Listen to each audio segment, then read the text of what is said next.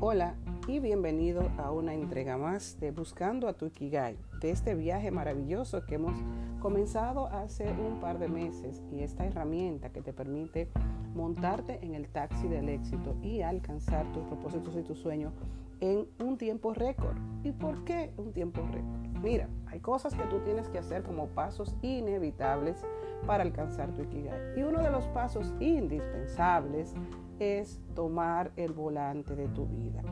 Sí, literalmente, toma el volante de tu vida. ¿Cómo quieres conducir un coche? ¿Cómo quieres llegar a un destino si tú no estás al volante del coche?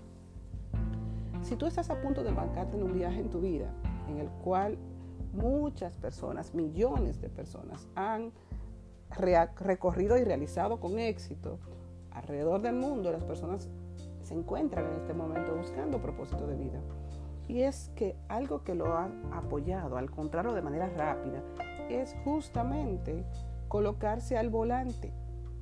¿Qué es lo que pasa en muchas ocasiones?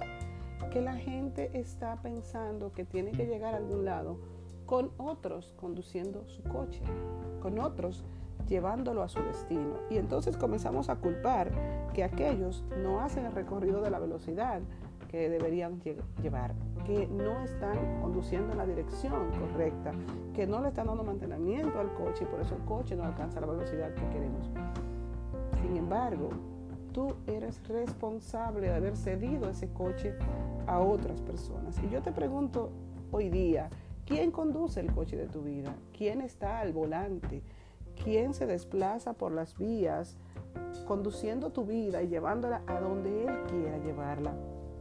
Simplemente, a veces tú cedes el coche de tu vida a alguien, lo aparca en un lugar, lo dejas ahí estacionado y se dedica a conducir su propio coche, porque cada quien está muy, pero muy involucrado en hacer andar ese coche que es su vida.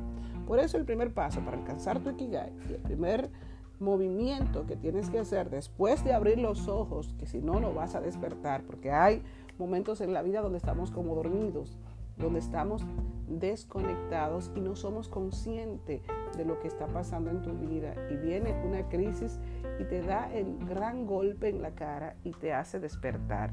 Y una vez que tú despiertas, entonces viene el otro gran paso, ponerte al volante, iniciar el viaje. Y esta es una dinámica que si, que si tú la tomas que si tú conduces el coche de tu vida, no es lo mismo que ir a pie, que ir caminando a alcanzar y hacer ese viaje de búsqueda. Para descubrir tu Ikigai, súbete a un coche. ¿Cómo te subes a un coche? Colocando un coach en tu vida, colocando un entrenador que te vaya señalando los pasos y te vaya abriendo el camino. Por eso yo el día de hoy te quiero agilizar ese viaje. ¿Qué voy a hacer contigo? Te voy a hacer preguntas puntuales que darán luz en esos lugares de oscuridad donde tú requieres pisar y caminar para avanzar. Preguntas puntuales como por ejemplo, ¿dónde estás? En las diferentes áreas de tu vida. Necesariamente para llegar al camino donde tú quieres llegar, tienes que establecer exactamente, como si fuese un GPS, dónde estoy en este momento en el camino, en qué coordinada exacta me encuentro. Y la pregunta que abre la conciencia en esos puntos oscuros es, ¿cuál es mi nivel de satisfacción en mis diferentes áreas de vida?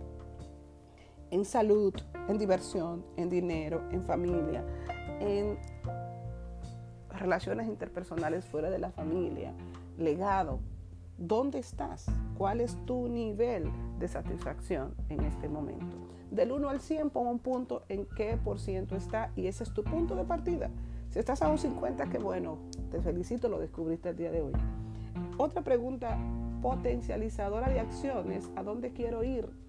Necesario unir esos dos puntos, de dónde estoy, dónde quiero ir, y eso te da la trayectoria, te da ese recorrido que requiero hacer.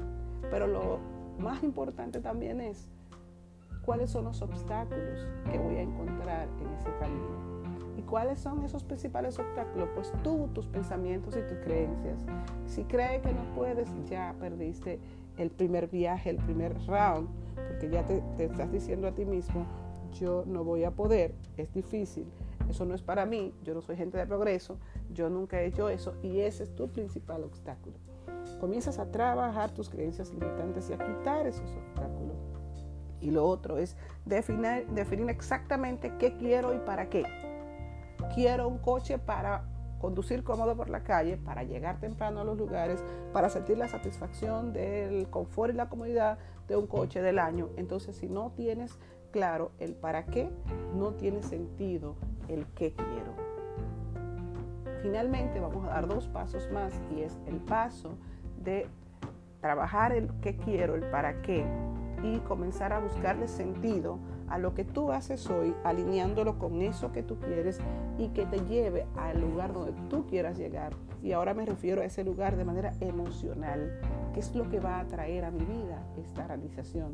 Este, este objetivo, esta meta que tengo, ¿a dónde me va a llevar? Y eso te da sentido definitivamente para saber si es lo que tú quieres. Y finalmente, y algo que es un obstáculo inmenso, es no te resista a salir de tu zona de confort, no te resista a hacer cosas nuevas y a la incomodidad necesaria de crecer haciendo la amplitud de la zona de comodidad, que es todo lo que tú conoces y con lo que te estás conformando, como tu cama, tu habitación, tus hábitos, tus rutinas, tu gente, tu trabajo, y rompe ese cuadro, ese círculo de confort pasa a la zona de transición, que es la zona de crecimiento, y amplía tu zona de confort. Haz algo nuevo cada día.